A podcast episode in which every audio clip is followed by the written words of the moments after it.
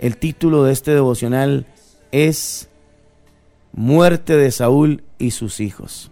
Bueno, hemos estado estudiando el libro de Samuel y nos ha dejado muchas enseñanzas en cada uno de los devocionales. Si ustedes se dan cuenta, hemos aprendido de la amistad, hemos aprendido a que no debemos consultar con, con medios, medium, ni, ni, ni brujos, ni hechiceros. Hemos aprendido eh, la importancia de ser un buen líder como lo fue David. Hemos eh, aprendido acerca del perdón, ¿verdad? De la misericordia, del amor, bueno, del, de la fidelidad, del compañerismo. Hemos aprendido durante todos estos días eh, acerca de la fidelidad de Dios para con David, la presencia de Dios lo acompañó siempre. Hemos aprendido del desenfoque que tuvo David, ¿verdad? También hemos aprendido de la maldad cuando llega al corazón de alguien, este, todo lo que puede hacer con tal de obtener el poder del orgullo, de la, del, remordimiento, del arrepentimiento genuino también, de la sabiduría de una mujer como Abigail, hemos aprendido, hay muchas lecciones, hermanos, que hemos aprendido eh, eh, compartiendo este primer libro de Samuel. Creo que ustedes eh, han sido edificados y yo espero que así haya sido. Hemos aprendido de, de la gente que está fuera de Dios, alejado de Dios. Hemos aprendido de, de, cómo se derrotan los gigantes, de cómo Dios en medio de lo que estemos pasando se deja ver, cómo Dios hace un llamado a alguien y no lo llama para, para hacerlo eh, eh, presa de sus enemigos, lo llama para esconderlo en su mano, para protegerlo. Hemos visto la aflicción de David, hemos visto la, la, forma en la que él manejó sus, sus, sus, problemas, sus circunstancias, cómo se alejó y también cómo se acercó, cómo eh, perdió el, el, el, camino por un momento, como nos pasa a muchos de nosotros. Y yo creo que la palabra de Dios, hermanos, cada vez que la, la, vemos y la tocamos, este, eh, y la experimentamos en nuestra vida, va produciendo cambios. Y yo pienso y yo creo que lo que hemos estudiado durante todos estos días, durante todo este tiempo, eh, en cada uno de los devocionales, creo que ha dejado huella en el corazón de muchos hombres y de muchas mujeres que tal vez estaban lidiando con una área en su vida de orgullo, de, de deseo de poder, de confusión, de tristeza, de desánimo, de desaliento, de endeudamiento, de dolor en su corazón, eh, de dolor en su alma por lo que estaban pasando, lo que estaban viviendo.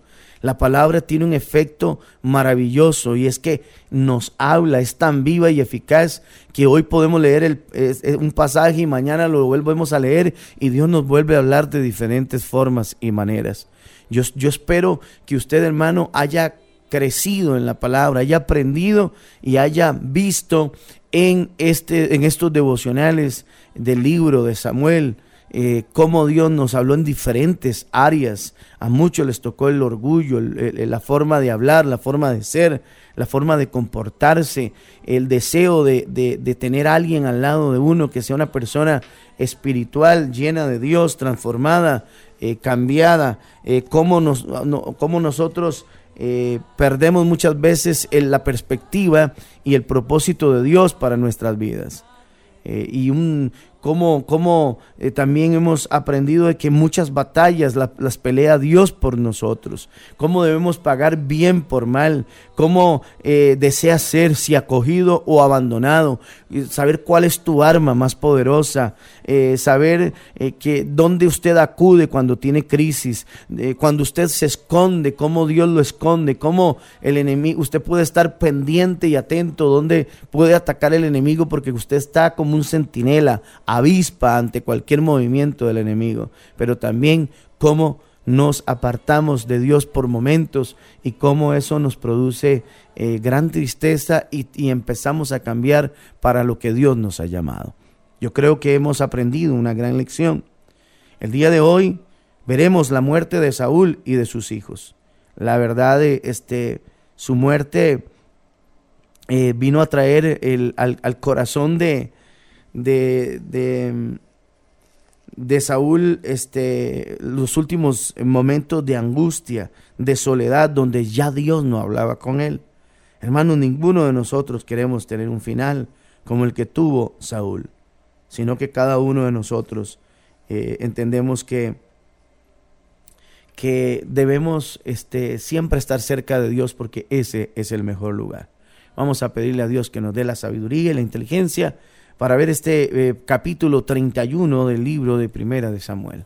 Padre, te damos gracias por el don de la vida. Te damos gracias porque hoy nos encontramos reunidos de muchas formas y maneras, orando, clamando virtualmente, escuchando, Señor, tu palabra y pidiéndote a ti, oh Dios, que nos sostengas desde, desde tu santo templo. Que nos abras el entendimiento para comprender tu palabra, esa palabra que nos edifica, que nos llena y que nos fortalece que nos ayuda a seguir adelante en medio de las circunstancias de la vida. Y que sabemos que cualquiera que está, Señor, bajo tu protección y cobertura, aunque parezca que todo está malo, Señor, todo está difícil, viene el tiempo de la liberación, viene el tiempo, Señor, de los, los buenos tiempos para, para nuestra vida. Se va, van mejorando las cosas y te damos gracias, porque hoy podemos, Señor, recordar de que cada día, aunque parezca difícil, y complicado, tú, oh Dios, nos has prometido sustentarnos. Hoy vivimos este día como si fuera el último. Hoy queremos recordarte, Señor, en medio de nuestras labores diarias y entendemos que tú eres nuestro Dios, que tú eres nuestro Señor. Señor, pedimos que mucha gente sea tocada, transformada por el poder de tu palabra y que la sangre del Cordero que fue derramada en la cruz nos recuerde que fuimos sanos, perdonados y transformados por ti. Gracias Espíritu Santo por esta oportunidad de hablar de tu palabra.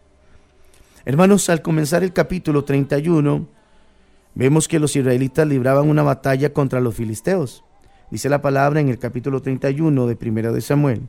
Los filisteos pues pelearon contra Israel y los de Israel huyeron delante de los filisteos y cayeron muertos en el monte de Gilgal. ¿Qué podemos rescatar de esta batalla sangrienta y triste para el pueblo de Israel?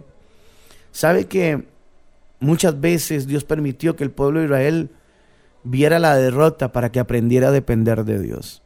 Qué bueno que en esta batalla de los filisteos contra los israelitas no estuvo David, porque Dios quería preservar a David para el plan que él tenía.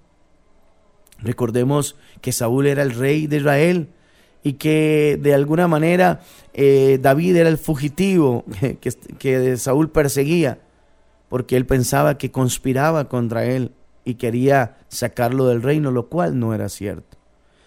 Y dentro de esta situación que vemos en la palabra, gracias a Dios podemos dar que David no tuvo que participar en esa batalla. ¿Por qué? Porque la providencia de Dios intervino para que no se implicara en ella. Recordemos cómo los príncipes de los filisteos ¿verdad? Recuerden ustedes, no habían confiado en David para que él peleara junto con ellos. El regreso hacia su aldea de Ziklag, allí encontró que la ciudad había sido saqueada, quemada, como hemos visto en, en estos tiempos de devocional, y que todas las mujeres y los hijos habían sido, habían sido llevados cautivos. Mientras por una parte David y sus hombres perseguían a los amalecitas y recuperaban a sus familiares, y por otra parte los israelitas huían de los filisteos, derrotados en esta batalla porque se hallaban fuera de la voluntad de Dios.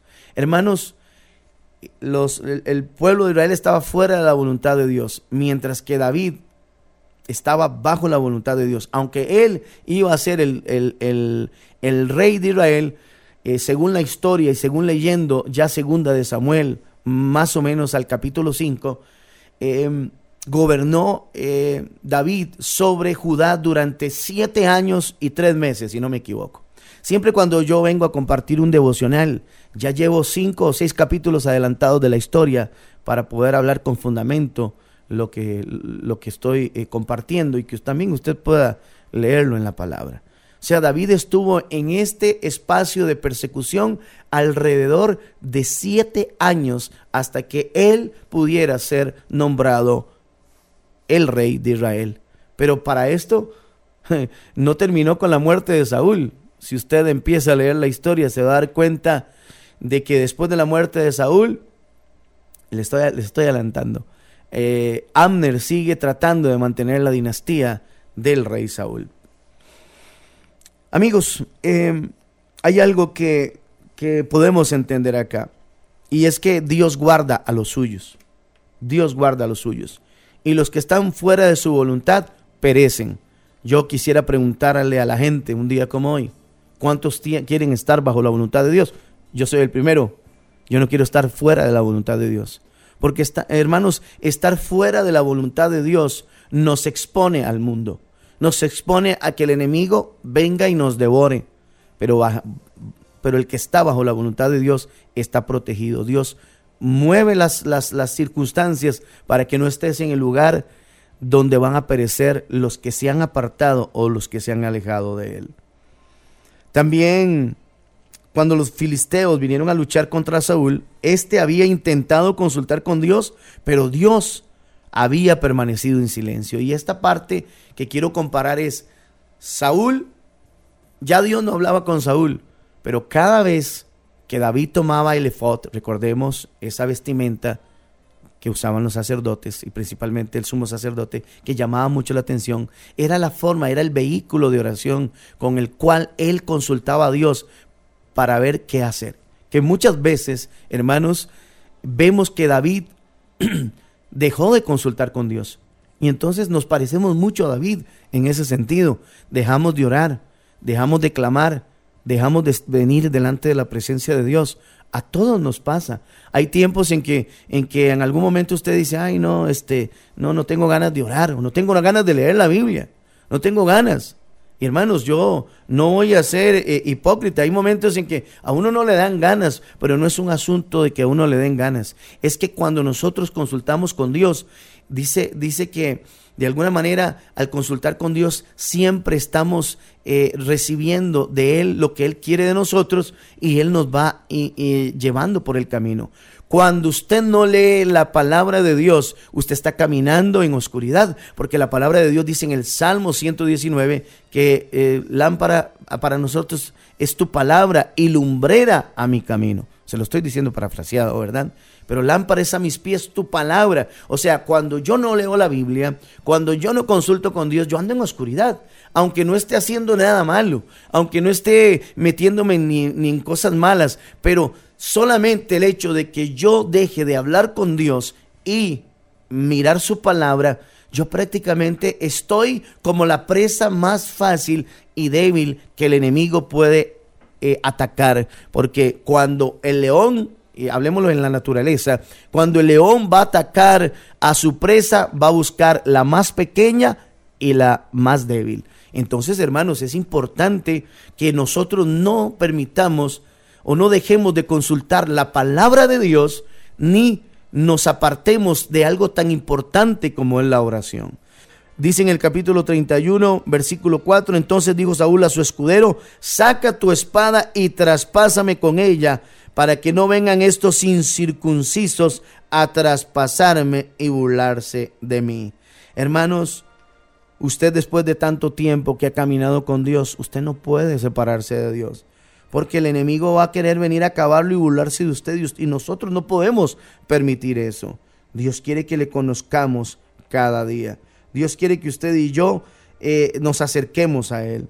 Aquí, eh, si, uno se, si uno se empieza a acordar del rey Saúl, el rey Saúl dice, no, no, no, que no me mate ningún incircunciso, se van a burlar de mí. El rey Saúl, ¿sabe qué? Tuvo muchas victorias a lo largo de su reinado, pues contaba con qué? Con la gracia de Dios. Hermanos, pero cuando la gracia de Dios no está sobre nosotros, eso sí se convierte en un gran problema. Cuando Saúl se apartó de Dios para hacer su propia voluntad, perdió el favor divino ninguno de nosotros podemos perder el favor divino. El Señor le dio muchas oportunidades para arrepentirse, pero no lo hizo. Y su último acto de desobediencia, ¿cuál fue? Fue visitar a la adivina de Endor. Y allí quedó sellado el final de su reino y también de su vida.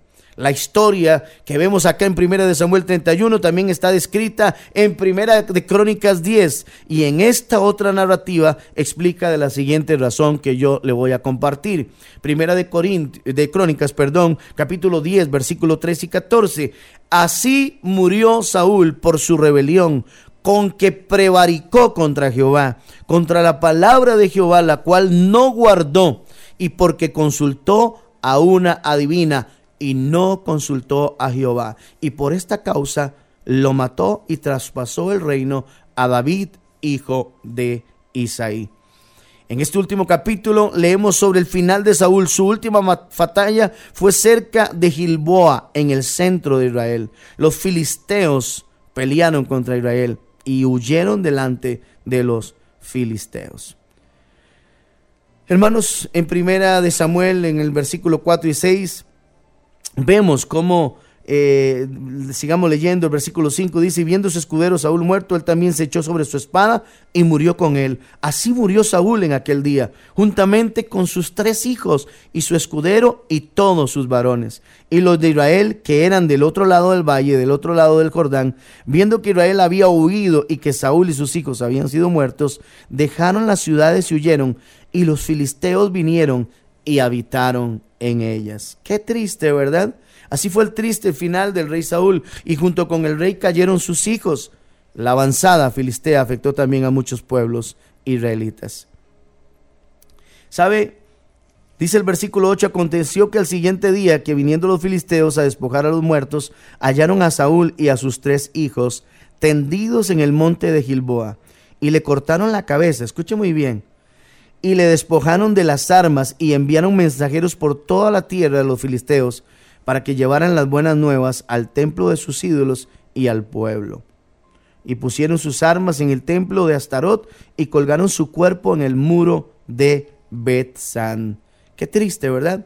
En Crónicas señala lo que hicieron con la cabeza de Saúl. Pusieron sus armas y la colgaron en el templo de Dagón. En la antigüedad, recordemos que era muy común que cuando un ejército lograba matar al principal líder del enemigo, lo exhibía. Los vencedores ponían públicamente al cadáver como una afrenta al enemigo, pero también como un trofeo para los dioses que supuestamente los habían ayudado. Y eso fue lo que hicieron con el cuerpo de Saúl. Nadie quiere este final, ¿verdad? Nadie, ninguno de nosotros queremos morir eternamente. Por eso es importante la obediencia. Por eso es que debemos cada día estar cercanos a Dios, escuchar su voz. Sí es cierto que a veces nos separamos un poco del camino y perdemos el propósito, pero Dios a veces trae la crisis en nuestra vida para que nos acordemos de Él. Pero Dios no, no, no permite que esta situación te toque o la crisis venga para que consultes a otros dioses, sino para que le consultes a Él, para que le conozcas a Él. La Biblia enseña que el cuerpo humano debe tratársele con mucho respeto, incluso a los cadáveres, y precisamente la palabra así lo presenta. Y por eso es que en el versículo 11 dice que más oyendo los de Jabes de Galaad, esto que los filisteos hicieron a Saúl, todos los hombres valientes se levantaron y anduvieron toda aquella noche y quitaron el cuerpo de Saúl y los cuerpos de sus hijos del muro de Betzán y viniendo a Jabes lo quemaron allí y tomando sus huesos lo sepultaron y ayunaron siete días. Ahora, ¿por qué ellos hicieron eso? Porque eh, los, de, los de los de Jabes de Galaad tenían mucho que agradecerle al rey Saúl. Seguramente muchas cosas buenas hizo con ellos y por supuesto ellos se encargaron de recuperar ese cuerpo de, de este Saúl. La historia es triste. Yo creo que ninguno de nosotros queremos un final triste. Queremos un final lleno de victoria, de gloria, de bendición y de poder y de conquista. ¿Y, y, qué nos dice los siguientes, lo, siguiente de la historia? ¿Qué nos dice? Bueno, que David eh, se dio cuenta de, de la muerte de Saúl. Y aquí vemos dos cosas muy importantes. Saúl pierde contra los filisteos y David gana contra los amalecitas. Dios estaba con David, pero no estaba con Saúl. Yo me pregunto, ¿de cuál ejército? Yo quiero ser del ejército de Dios, del ejército de los que escuchan, de los, del ejército de los que no son avergonzados, de los que no son exhibidos por sus faltas y por su desobediencia. Yo quiero ser de los que disfrutan del botín, de los que ven la gloria y la victoria. Yo no quiero ser de los que quedan ahí muertos y pierden absolutamente todo. Hermanos, cuando nos separamos de Dios, estamos tan expuestos al enemigo. Cuando no consultamos con Dios, las cosas no, no van a ser buenas para nosotros. Cuando dejamos de consultar y hablar con Dios y no obedecemos su palabra, pues el final no va a ser un final bonito, ni agradable, ni llamativo.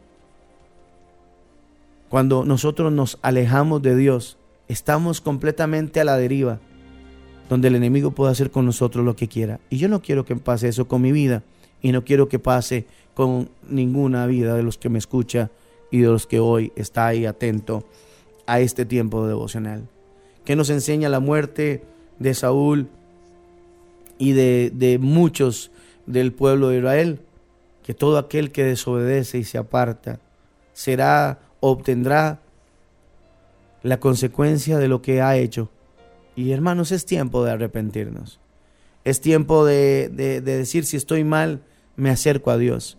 Si me he apartado, si he, consultado donde no tengo que consultar, le pido perdón a Dios, porque todavía tenemos esa oportunidad. Estamos en el tiempo de la gracia, en el tiempo de arrepentirnos y tomar un nuevo camino. ¿Sabe que ninguno de nosotros, yo sé que ninguno de nosotros queremos morir eternamente. Queremos algún día ocupar un lugar que Dios está preparando para nosotros. Pero para eso la obediencia tiene que ser en esta tierra y en este mundo. No permita que el orgullo, no permita que el poder, no permita que sus decisiones estén más alto de lo que está Dios. Porque todo lo que eres y todo lo que tienes y todo lo que puedes hacer Dios te ha dado esa posibilidad para manejarlo y usarlo bien. No, no, no te creas el, el más carga porque tiene la oportunidad de hacer muchas cosas. Entiende que todo lo que recibiste, ha recibido, Dios te lo dio. Y yo creo que David lo entendía. David pudo haber como haber actuado contra Saúl en diferentes ocasiones, haberlo humillado y sin embargo él decía, yo no quiero tocar al ungido de Dios. Él sabía que él iba a ser rey, no sabía cuándo, no sabía cuándo le tocaba, pero había una promesa. Caminaba bajo la obediencia, Dios lo guardaba, Dios lo escondía. Yo quiero ser de los que Dios guarde, de los que Dios esconda y de los que Dios le dé la victoria al final de cualquier batalla. Mientras Saúl era ridiculizado, David era exaltado porque había ganado su guerra contra los amalecitas. Hermanos, espero que este devocional haya sido de mucha bendición para su vida. Que Dios te bendiga hoy, mañana y siempre.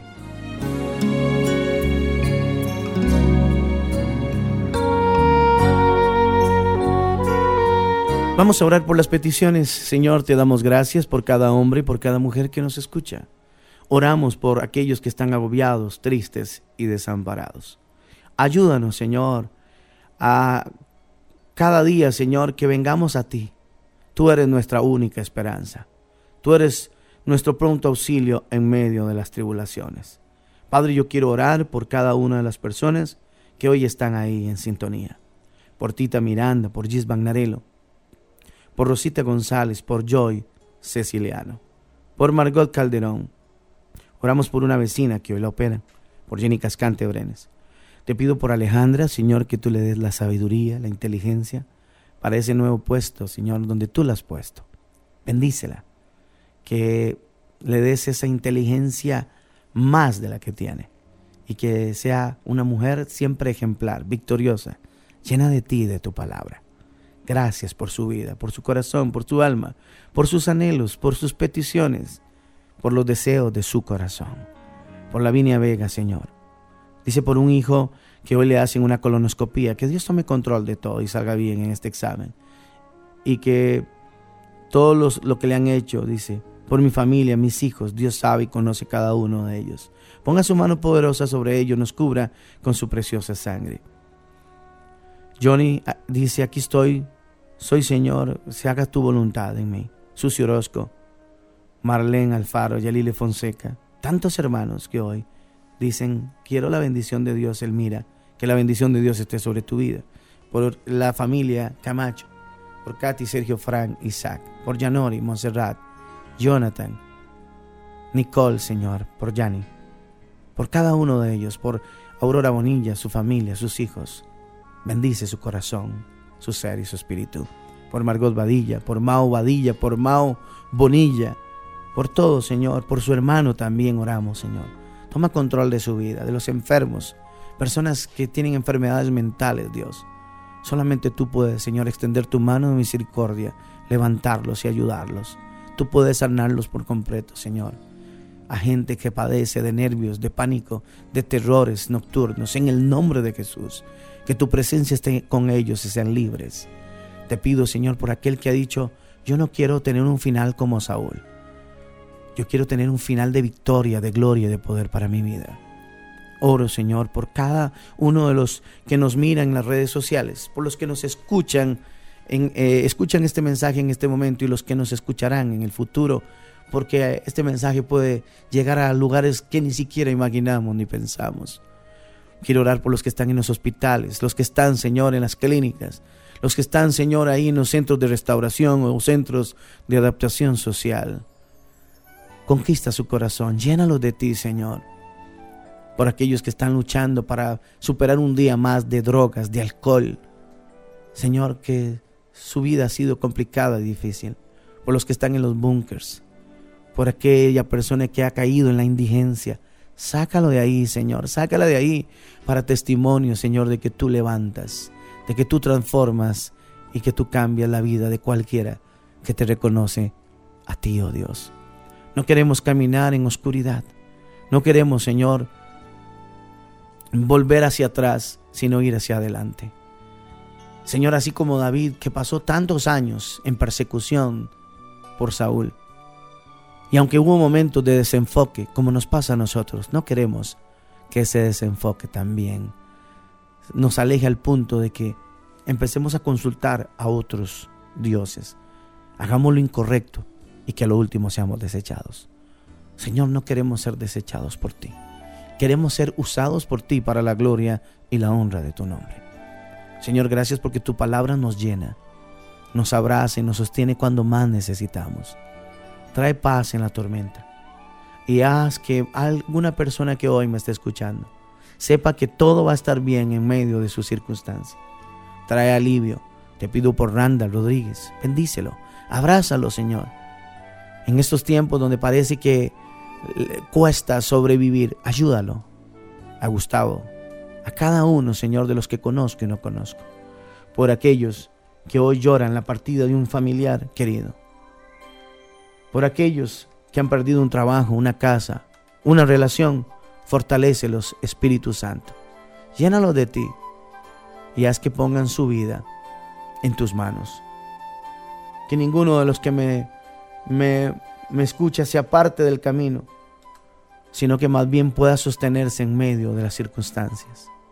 Porque sabemos que todo va a estar bien a los que amamos a Dios y a los que estamos cerca continuamente de Él. Que Dios te bendiga. Bendiciones.